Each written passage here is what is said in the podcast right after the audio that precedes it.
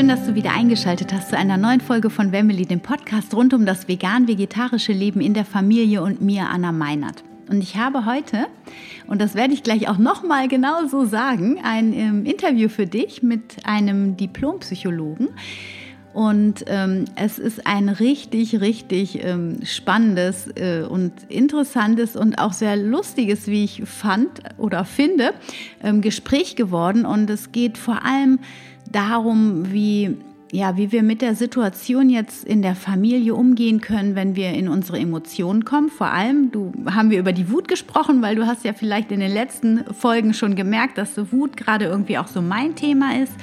Und ähm, von daher haben wir so ein bisschen beide auch aus dem Nähkästchen geplaudert, aber vor allem haben wir Tools ausgearbeitet, die du für dich in dein Familienleben mit hineinnehmen kannst, damit du quasi ja mit mehr Gelassenheit, mit mehr Annahme, Selbstannahme, mit mehr Verständnis für dich, für dein Umfeld umgehen kannst und damit ihr einfach ein glücklicheres und zufriedeneres Familienleben gestalten könnt. Ob das jetzt in der Corona-Zeit ist oder danach.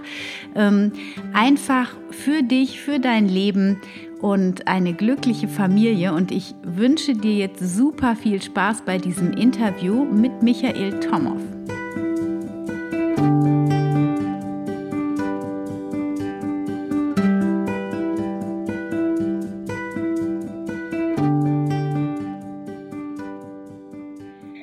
Schön, dass du wieder eingeschaltet hast zu einer neuen Folge von Family, dem Podcast rund um das vegan-vegetarische Leben in der Familie und mir, Anna Meinert. Und ich habe heute ein Interview für dich. Ich habe mit dem Michael Tomow gesprochen, der Diplompsychologe ist und sich auf positive Psychologie spezialisiert hat. Er hat auch ähm, ein Buch oder mehrere Bücher, weiß jetzt gerade gar nicht, aber ähm, auch tolle Stärkekarten, wie man es nennt, also Arbeitskarten ähm, und auch Arbeitsbücher auf seiner Homepage, die man äh, sich runterladen kann beziehungsweise auch kaufen kann. Und ähm, ja, ich finde, das Thema ist gerade super wichtig, weil ähm, im Familienalltag ja, also nicht nur in den Nachrichten das klar wird, sondern ich denke, jeder, der Familie hat, und ihr habt ja in der Regel alle hier meine Hörer Familie, ähm, die zu Hause sitzen und sich gegenseitig teilweise echt auf den Keks gehen. Und ich glaube, wir können alle ein bisschen positive Psychologie gebrauchen. Und deswegen bin ich super dankbar, lieber Micha, dass du dir heute die Zeit genommen hast, mit mir dieses Interview zu führen. Und ähm, ich sage erstmal herzlich willkommen. Schönen guten Abend. Danke für den schönen Werbeblock, Anna. Das geht ja rund wie Öl gleich. Ja, und äh, ja. positive Psychologie, ähm, genau, da kann jeder was von gebrauchen, nicht nur in Corona-Zeiten und nicht nur in Familien. Aber was ich da für euch und deine Hörerschaft ähm, anzubieten habe, das werden wir erkunden und gucken mal, wo wir hinlaufen. Absolut. Und ähm, mich würde es als allererstes mal interessieren, also lass uns ganz am Anfang anfangen gerne. Hm, warum hast du Psychologie studiert? Ähm, weil ich äh, Jura zu trocken fand, Medizin zu kompliziert, BWL zu ähm, spießig. Und ich weiß nicht, was ich noch hätte ausschließen können, aber ich bin tatsächlich eher rangegangen, was will ich nicht machen? Und ähm, Psychologie war etwas, was mich eigentlich als ähm, Anfänger oder als Studienanfänger gar nicht so wahnsinnig interessiert hat und erst nach dem Studium tatsächlich richtig spannend geworden ist für mich, weil ich gemerkt habe, wo überall Psychologie drinsteckt, wo man diese Brille aufsetzen kann und was sie für spannende Erkenntnisse liefert. Also ich habe tatsächlich, äh, gebe ich zu, das Studium durchgezogen, so nach dem Motto, damit ich auch was habe, was Vernünftiges und habe das Glück gehabt, im Nachhinein ganz, ganz tolle Ecken der Psychologie kennenzulernen, die ich vorher gar nicht kannte und die jetzt quasi meine Leidenschaft auch darstellen. Ja, und ähm, wie ist das, wie wendest du das jetzt an? Also kam, bist du Coach für Privatpersonen oder Workshops gibst du oder arbeitest du in Unternehmen? Genau, also ich habe angefangen oder den größten Teil meiner Arbeitszeit habe ich ähm, in Köln gearbeitet und habe Assessment Center durchgeführt. Und für die, die nicht wissen, was das ist, das sind ein- oder mehrtägige ähm, Verfahren, wo man Bewerber oder äh, Menschen, die auf eine bestimmte Position im eigenen Unternehmen oder in einem fremden Unternehmen wollen, quasi mal so unter die Lupe nimmt und denen auf die Finger schaut, Rollenspiele macht, ähm, so mit neuer Chef, ähm, kratzbürstiger ähm, Mitarbeiter, man macht bestimmte Persönlichkeitstests, Intelligenztests, ähm, ganz verschiedene Sachen, um am Ende rauszufinden, hat diese Person, ähm, passt die auf diese Position und passt die zu dem Unternehmen. Und mir war das damals immer zu negativ, weil wir eigentlich immer geschaut haben, was passt nicht so gut und welche Schwächen müsste man eigentlich noch wegtrainieren, wegcoachen und diese Person fit machen.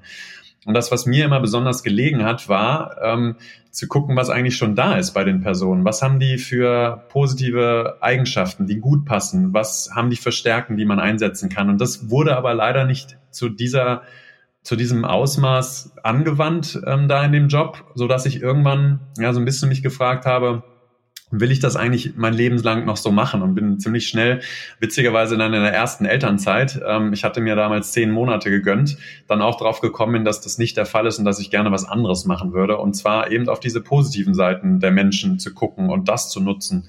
Und natürlich nutze ich das auch ähm, für meine für meine eigene Familie, für meine eigene Arbeit, für Freunde und all das, was da mit dem Leben zusammenhängt. Ich komme aber auch genauso gut und genauso oft auch wieder an meine Limits und vergesse die Sachen, die ich anderen erzähle, wie toll die sind und dass sie die doch mal machen sollten. Und wenn ich das dann zum Beispiel im Coaching, ähm, im privaten oder auch im betrieblichen Coaching, in Workshops, in Seminaren, in Vorträgen sage, ist das immer ganz schön, weil ich mich dabei selber beobachten kann und sage, ach, guck mal, Micha, das hast du mal, das war ein guter Tipp, solltest du vielleicht auch mal wieder machen. Also ich bin da zwar gesegnet mit der, mit dem Wissen von vielen Jahren an Berufserfahrung, an dem Schreiben von Büchern, aber natürlich, ne, wie heißt es so schön, der, der Schuster hat die schlechtesten Schuhe oder sozusagen. Ich würde jetzt nicht sagen, dass ich die schlechtesten habe, aber ja, ich muss da schon oft auch mich wieder dran erinnern, was da alles an Wissen da ist und das dann anwenden. Ich glaube, das geht vielen so, dass das kein Wissensproblem ist häufig, sondern eher so ein, so ein äh, Anwendungsthema, das umzusetzen, was man weiß. Es erleichtert mich jetzt auch gerade nochmal, weil ich merke, dass auch in meinen Yoga-Stunden, wenn ich dann, ich mache immer so Talks am Anfang und am Ende und ähm, dann lasse ich es einfach so fließen, was gerade so gesagt werden will, sage ich jetzt mal so. Das ist immer sehr intuitiv. Mhm. Und dann höre ich mir immer selber zu und denke mir so, Ah, interessant. Ja, genau das hättest du heute Morgen ja auch besser machen können. Genau, man weiß ja, wovon ich rede. Ja, genau. Ja, absolut. Also das ist, und ich muss aber auch ehrlich sagen, ich habe immer so gedacht, ähm, oder ich hatte immer so den Anspruch, auch von den Lehrern, von denen ich gelernt habe, und ich habe schon echt auch von vielen Lehrern, also nicht nur von Yoga-Lehrern, sondern auch von Therapeuten zum Beispiel oder von irgendwelchen Coaches gelernt. Und ich habe immer den Anspruch gehabt, dass die das aber ja ähm, auch leben müssen, was sie lehren. Und das war dann irgendwie für mich immer eine totale Enttäuschung, wenn ich gemerkt habe, oh krass, die sind gar nicht so authentisch, wie sie es alles so nach außen bringen. Mhm. Also es scheint immer so. Und ähm, das muss ich sagen, ist erst so mit den Jahren jetzt und der Erfahrung dazu gekommen, dass ich merke, okay, diesen Anspruch an einen Menschen zu haben, das ist total utopisch eigentlich. Mhm. Und ähm, jeder ist einfach nur Mensch und nur weil man etwas weiß, heißt das nicht, dass man es auch wirklich hundertprozentig umsetzen kann. Ja. Und ich finde, die Menschen, die das erstens so kommunizieren, wo das auch wirklich klar wird und aber auch die Menschen, die Dinge dann tatsächlich nicht nur wissen, sondern auch umsetzen, das sind dann quasi die wahren Meister, so finde ich immer irgendwie. Ne? Ich finde, das macht dich auch authentischer. Also du hast ja beispielsweise in einer deiner letzten Podcast-Folgen auch darüber gesprochen, wo manchmal dir der ähm, Kragen platzt und du an deine Grenzen kommst. Und ja, die ähm, Chance besteht, dass man dann vielleicht weniger professionell oder weniger souverän wirkt. Aber ähm, ich finde es genau das Gegenteil wird bewirkt, dass du halt selber auch reflektiert genug bist, um deine Schwächen zu kennen. Und das ist ja schon mal der erste Schritt, da anzupacken und zu gucken, wie du, wie du das verbessern kannst. Und ich habe die Erfahrung gemacht, ja, ich bin dann vielleicht kein Guru ähm, oder habe den Guru-Status in meinen Seminaren oder Workshops, aber die Nahbarkeit zu den Teilnehmern ist viel, viel größer, wenn ich beispielsweise auch mal in einem Workshop über ähm, Wertschätzung oder Dankbarkeit, wenn das Thema irgendwie gerade mal wieder in ist, ähm, dann zu sagen, ja, auch ich habe schon meine damals vielleicht vierjährige Tochter zusammengefaltet als positiver Psychologe, als langjähriger Coach, als jemand, der den Rucksack voller Tools hat und kam mir danach ziemlich beschämt und schlecht als Rabenvater vor. Und auch das passiert. Und wenn ich das in so einem Workshop dann teile, ja, dann denken manchmal, ah, okay, hätte ich jetzt nicht gedacht, aber langfristig gesehen, ähm, so zumindest mein Eindruck, führt das dazu, dass die Leute mich ernster nehmen und auch wissen, ja, was der erzählt, das hat er schon auf Herz und Nieren geprüft, auch an sich selber möglicherweise.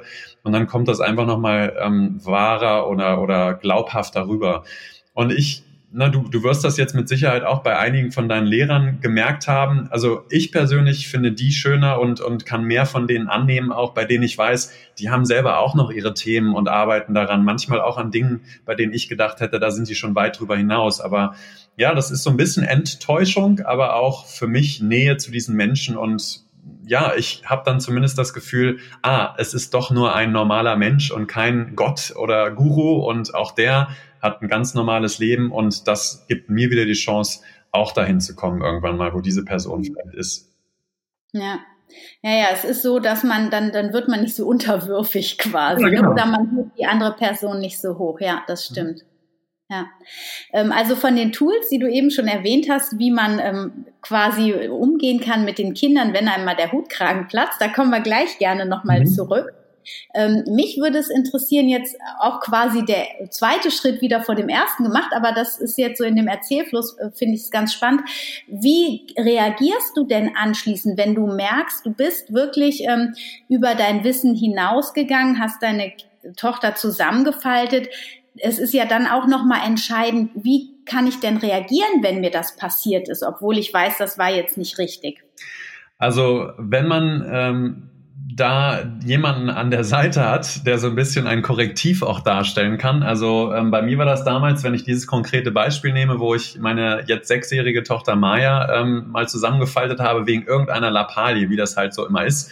Man kommt irgendwie gestresst von der Arbeit, ähm, braucht eigentlich, also bei mir ist das dann der Fall, ich brauche eigentlich dann nochmal so ein Viertelstündchen zum Runterkommen und dann kommt die Tochter und will irgendwas vermeintlich ähm, Albernes und dann packe ich halt aus ne, und habe mich dann halt nicht unter Kontrolle. Damals war das so, dass ich dann von der Seite den Spruch bekommen habe, ähm, Micha, willst du wirklich so ein Vater sein? Und ich habe gedacht, leck mich am Arsch, so, ne? Jetzt fällt mir auch noch meine Frau in den Rücken. Aber das war genau das Richtige, weil ich natürlich nicht so ein Vater sein will. Und das, was passiert ist, ist, ähm, dass ich diese Zeiträume verkürzt habe zwischen diesem, oh Gott, was ist das für ein Bullshit, den ich da ge gerade gelandet habe, hin zu der Reflexion, aha, das war Bullshit und hin zu diesem, oh, nee, das sage ich jetzt lieber nicht oder entschuldige mich vielleicht sofort im Nachgang bei meiner Tochter und sage, du Maus, das war jetzt blöd vom Papa und ich glaube, ich brauche einfach nur fünf Minuten und ich habe dich total lieb, aber gib mir bitte ein bisschen Zeit und ich meinte das nicht so. Und das ist für mich so dieser, dieser Lernprozess, mich vielleicht nicht gleich beim ersten Fauxpas irgendwie auch selber zusammenzufalten und wieder als ähm, blöden und schlechten Vater zu sehen, sondern mir das auch, ähm, diesen, diesen Raum auch zu gönnen und zu sagen, ja, das braucht auch so ein bisschen Übung und es braucht auch die, ähm, die Erkenntnis und das braucht auch die Achtsamkeit, auf sich einzugehen und sich irgendwie auch im Blick zu haben. Aber für mich ist das dann wichtig, dass ich auch eine Entwicklung sehe bei mir und nicht dreimal denselben Mist verzapfe und ähm, ja, dann irgendwann bei meiner Tochter natürlich auch so ein gewisses Bild von mir entstehen lasse, wie dann der Papa so ist. Und das war am Anfang durchaus meine Frau und am Ende waren das dann aber so ähm, kleine Trigger, wo ich gemerkt habe, huch, da habe ich wieder dieses Wort gesagt oder da habe ich wieder diese Reaktion gezeigt und das wurde dann immer schneller und immer weniger und natürlich passiert mir das immer noch aber ich weiß zumindest, wo meine Trigger sind und wo, wo meine Knöpfe sind und wie meine, wie meine, meine Kinder die auch ähm, drücken können. Und es passiert dann halt schon mal, dass ich dann denke so, ah, jetzt gerade merke ich wieder, wie der Puls hochgeht. Und dann gehe ich halt mal raus oder na, ähm, dann, dann kann ich da besser mit umgehen. Aber ja, irgendwie passiert das natürlich immer mal wieder, aber seltener. Hm. Also das heißt, wenn wir jetzt auf die Frage ähm, eingehen wollen, wie kriege ich das in den, selber in den Griff, wenn ich ähm, regelmäßig jetzt zum Beispiel in die Wut komme oder wenn ich mich ärgere und das an den Kindern in Anführungsstrichen auslasse, ähm, dann könnte das erste Tool erstmal sein, quasi, dass ich meiner Trigger bewusst, mir bewusst werde. Ja, also das heißt, ähm, immer zu beobachten, okay, jetzt ist gerade das und das passiert und das macht irgendwie und dann mal reinzufühlen, ja, oder? Ja. Du fühlst dann wahrscheinlich rein, was macht das mit mir und dann?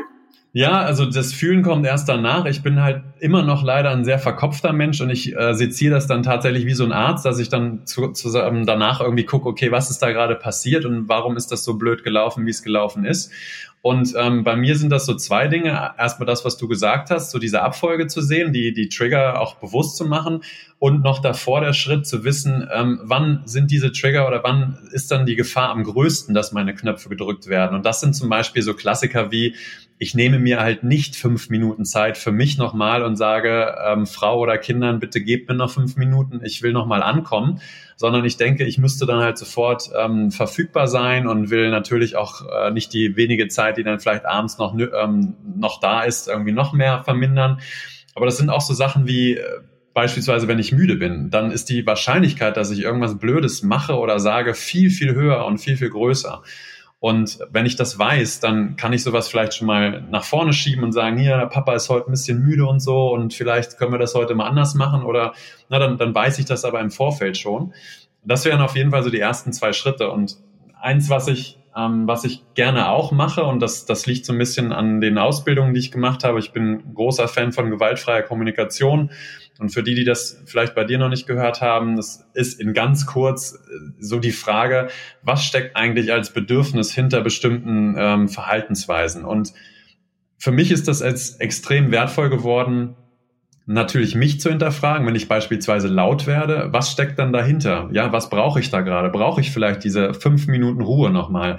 Brauche ich vielleicht ähm, Verständnis oder was auch immer? Und gleichzeitig auch bei den Kindern zu gucken, die von den ähm, Begriffen natürlich noch keine Ahnung haben, aber zu überlegen, okay, warum hat dann mein Sohnemann gerade wieder den Turm von meiner Tochter zerstört?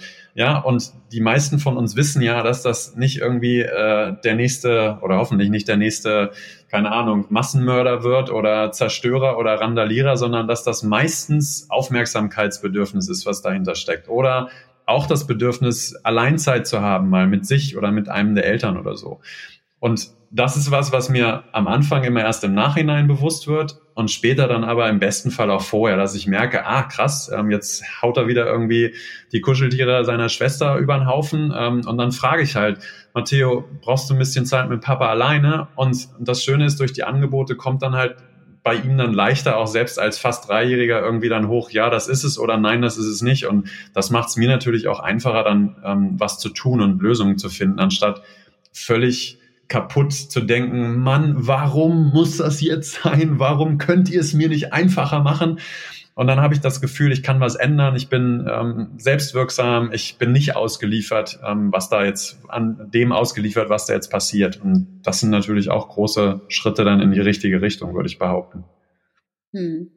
Also das heißt, der erste Schritt ähm, ist die Selbstfürsorge, dass man quasi genug Kraft immer übrig hat für die Familie. Ja, ich meine, du, wenn du ja. jetzt als Mann ähm, wie ich das höre. Zumindest weiß ich ja, dass das vor der Corona-Zeit auch so war, dass du halt quasi abends nach Hause gekommen bist. So hörte sich das jetzt für mich an.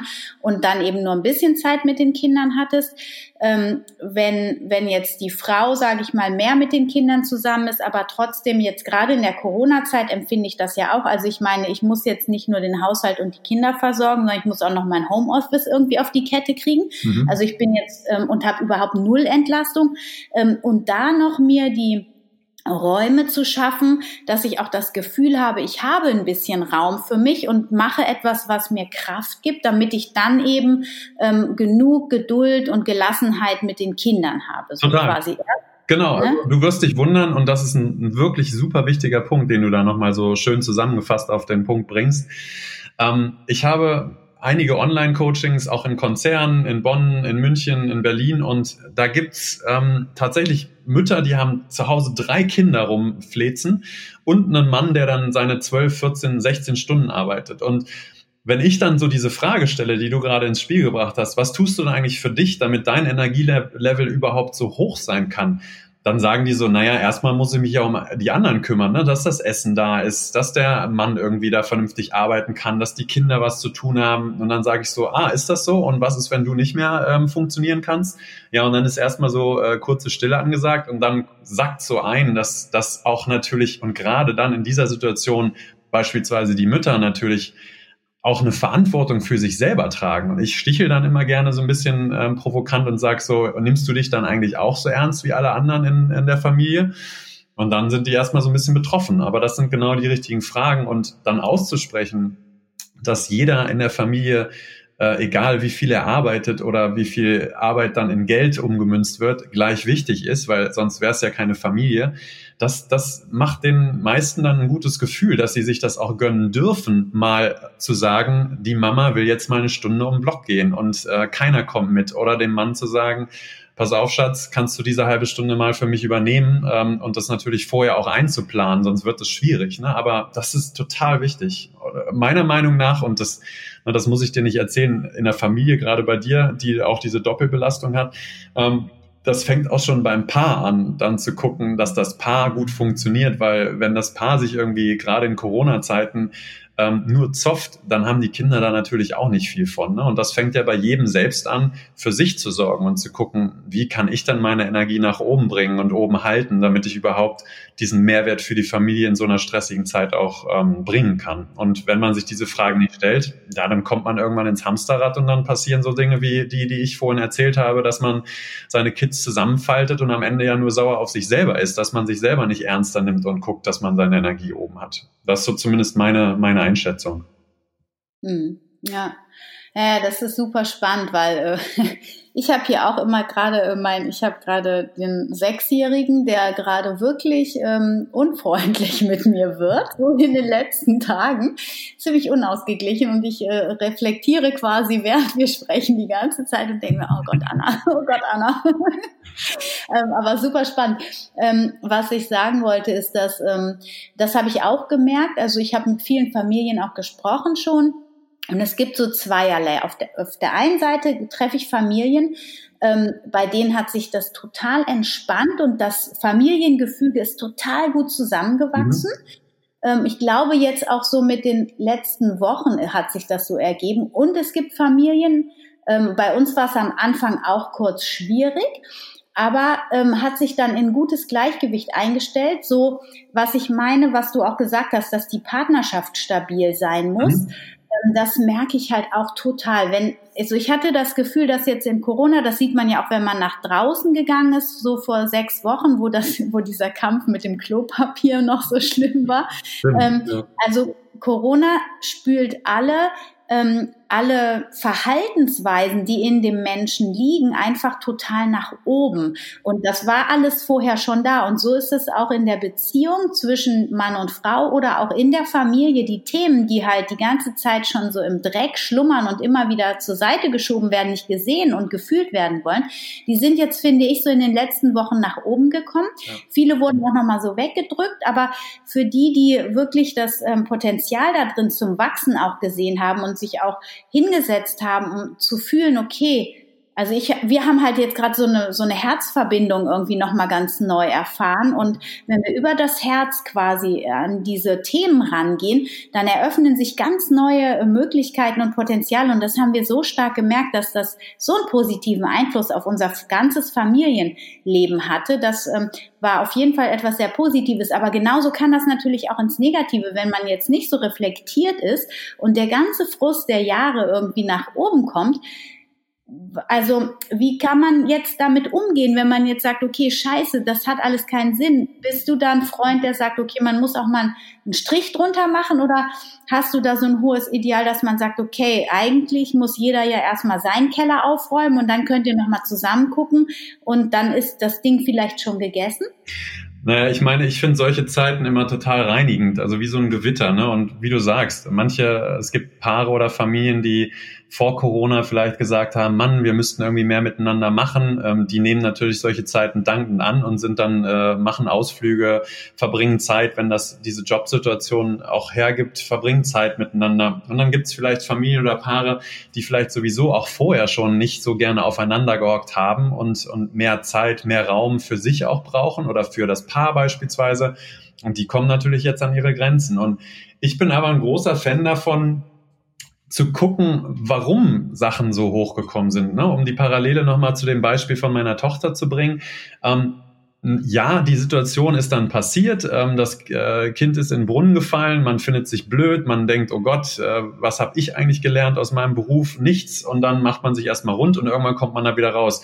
Wenn, wenn ich diese Chance aber nicht nutze, zu fragen, warum ist das eigentlich passiert oder noch besser positiv gefragt, wofür war das gut eigentlich, dass das passiert ist, dann, dann habe ich da eine Lernchance verpasst. Und ich glaube, also für mich ist Corona ähm, und diese ganze ja, Zwang, diese ganzen Zwangsmaßnahmen in Anführungsstrichen eine Möglichkeit auch, wie du sagst, die Extreme mal so ein bisschen anzutesten und zu gucken, was sonst vielleicht nicht sichtbar geworden wäre. Und natürlich kann das in manchen Fällen auch dazu führen, dass man die äh, bittere Pille schluckt und dann sagt, hm, guck mal, das scheint doch nicht zu funktionieren. Und ähm, ja, ich meine, ich bin immer ein, ein Freund von, von ehrlichen Worten zu sich selber oder auch zu anderen.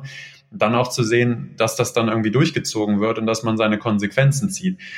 Ich würde aber vorsichtig sein, das jetzt nur auf Corona zu münzen, weil das ist ja häufig viel komplexer, was in Familien abgeht und ähm, ja, da voreilige Schlüsse zu ziehen aus so einer Extremsituation, da wäre ich jetzt auch vorsichtig. Aber wie du sagst, es bringt halt die Chance mit, dass man reflektiert und mal guckt, was alles so hochgespült wird und vielleicht sonst eher in einer, weiß nicht, Familientherapie oder Paartherapie oder sowas hochgekommen wäre. Und das kann man jetzt ja schön mitnehmen, bearbeiten oder vielleicht mal im Freundeskreis äh, anbringen. So, ne? Und ich meine, ich habe vorhin, als du so erzählt hast, dass, dass viele Leute vielleicht auch nicht zeigen, was sie so selber vielleicht im Keller haben oder wo sie selber auch ihre Schwierigkeiten haben, habe ich mich an äh, die PKIP-Zeit zurückerinnert. Und das waren für mich die allerschönsten Momente, wenn wir da die Kinder spielend in der Mitte, äh, also ich hatte das Glück, auch ein paar Väter in der Runde mitzuhaben und wir haben dann alle darüber uns ausgekotzt, ähm, wo wir alles Schwierigkeiten haben und waren so froh, immer die anderen das auch teilen zu hören. Und ich habe dann immer gedacht, ach, danke, dass du das gesagt hast. Jetzt fühle ich mich nicht mehr ganz so schlecht. Und letzten Endes ging es in diesen Runden für mich ähm, eigentlich meistens um dieses ja, dieses Mitgefühl, dieses, wir sitzen da alle im selben Boot, wir sind alle ne, beim ersten Mal halt Ersteltern und, und, und ja, brechen uns da häufig auch einen ab.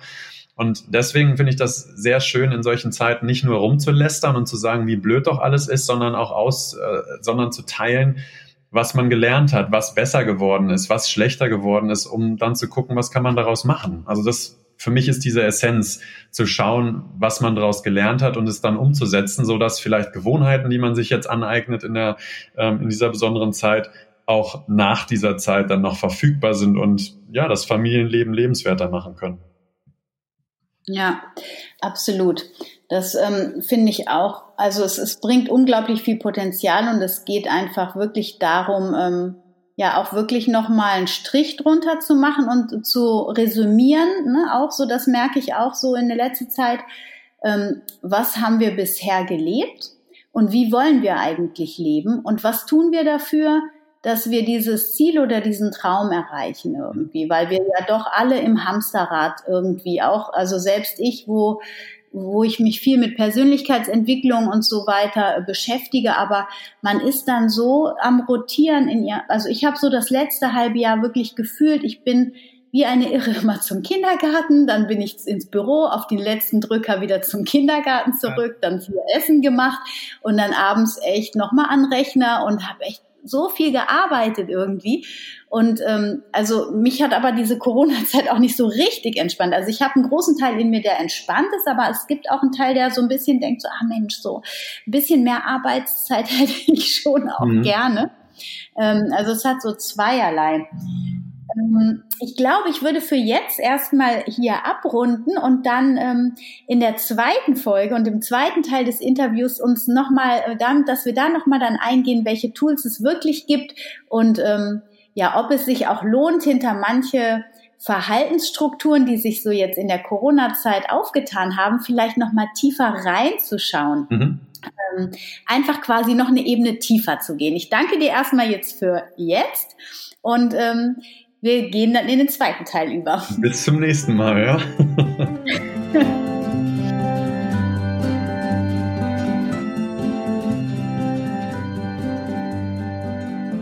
Schön, dass du wieder dabei warst bei dieser Folge von Family, dem Podcast rund um das vegan-vegetarische Leben in der Familie.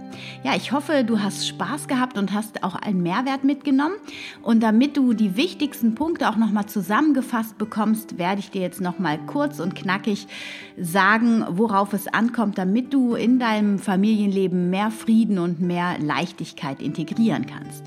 Also wenn du in deiner Wut bist oder im Ärger, frag dich, willst du wirklich eine Mutter sein, ein Vater sein, der sich so oder die sich so verhält? Also reflektiere dein Verhalten und es ist absolut in Ordnung, hinterher sich auch zu entschuldigen. Und sobald du merkst, dass dein Verhalten dir entgleist, vielleicht auch wirklich einen Cut zu machen. Wichtig ist es auch, dass du dich selbst annimmst, so wie du bist. Also auch mit den Schwächen, mit den vermeintlichen Schwächen, die du hast. Sei achtsam und einsichtig. Und das Aller, Allerwichtigste ist, werde dir deiner Trigger bewusst und werde dir darüber bewusst, wann und wie deine Kinder deine Triggerpunkte drücken, sodass du quasi vorher dann schon agieren kannst und nicht mehr reagieren musst.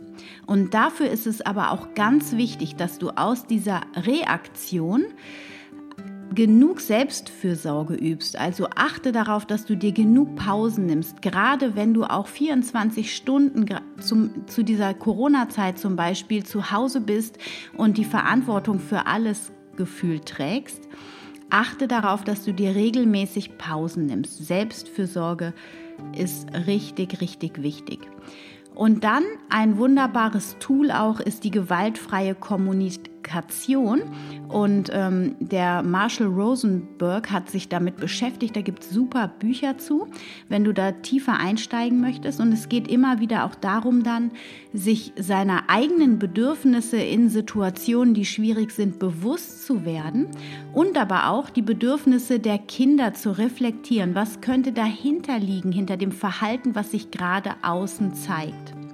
So dass du wirklich ähm, eine Schicht tiefer gehst und dann in der Zukunft wirklich reflektiert und achtsam im Umgang mit dir und deinem Umfeld sein kannst. So, das waren die Tipps dieser ersten Interviewfolge ähm, für dich zusammengefasst und sei gespannt auf den zweiten Teil des Interviews nächste Woche. Wir sind echt noch mal tiefer gegangen und das macht wirklich Spaß. Wir haben ähm, noch tolle Punkte dazugeholt und ähm, ja, ich freue mich über dein Feedback gerne in den ähm, Kommentaren. Du darfst mir sehr gerne eine Rezension schreiben auf iTunes. Das hilft, dass der Podcast von anderen auch gesehen wird oder du teilst ihn mit Freunden, Bekannten, die für das Thema auch offen sind. Und ähm, noch eine Kleinigkeit. Ähm, Im Augenblick bin ich ja gerade in den letzten Zügen des nächsten Gruppencoachings in der Vorbereitung und wir machen ein Meal Prep Gruppencoaching diesmal. Das heißt, wir hatten ja vier, also drei Module jetzt vorab schon und haben ähm, Einstieg in die vegane Ernährung gehabt. Wir sind ins Zuckerfrei-Thema gegangen, Darmgesundheit. Wir haben uns Zero Waste Küche angeschaut und ähm, wie man richtig einkocht und fermentiert.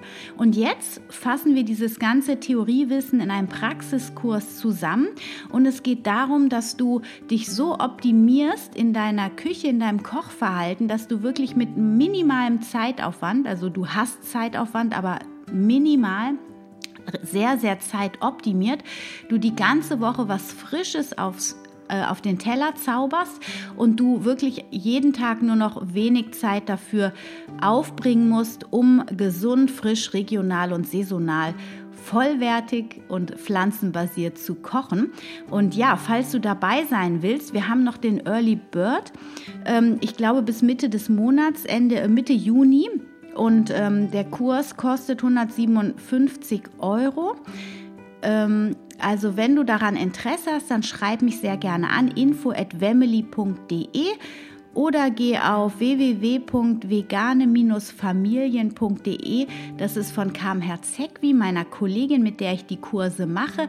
Die Seite, da findest du unter Gruppencoaching alle Infos, die du brauchst. Ich werde den Link auch nochmal in die Shownotes setzen und auch alle anderen Links zu Micha und zu den erwähnten also die erwähnten Tools habe ich auch noch mal in die Shownotes gepackt und äh, auch seine Bücher und seine, sein Stärkekartenset und sein Arbeitsbuch PDF. Und wenn du Lust hast, kannst du dich natürlich bei ihm auch in den Newsletter eintragen, damit du immer ähm, ja, aus der Psychologie Psychologie, aus der positiven Psychologie ähm, interessante Infos bekommst. Und ja, das soll für heute genug der Worte sein. Ich wünsche dir jetzt ein wunderschönes Pfingstwochenende und freue mich, wenn du nächste Woche wieder einschaltest. Stay healthy and happy, deine Anna.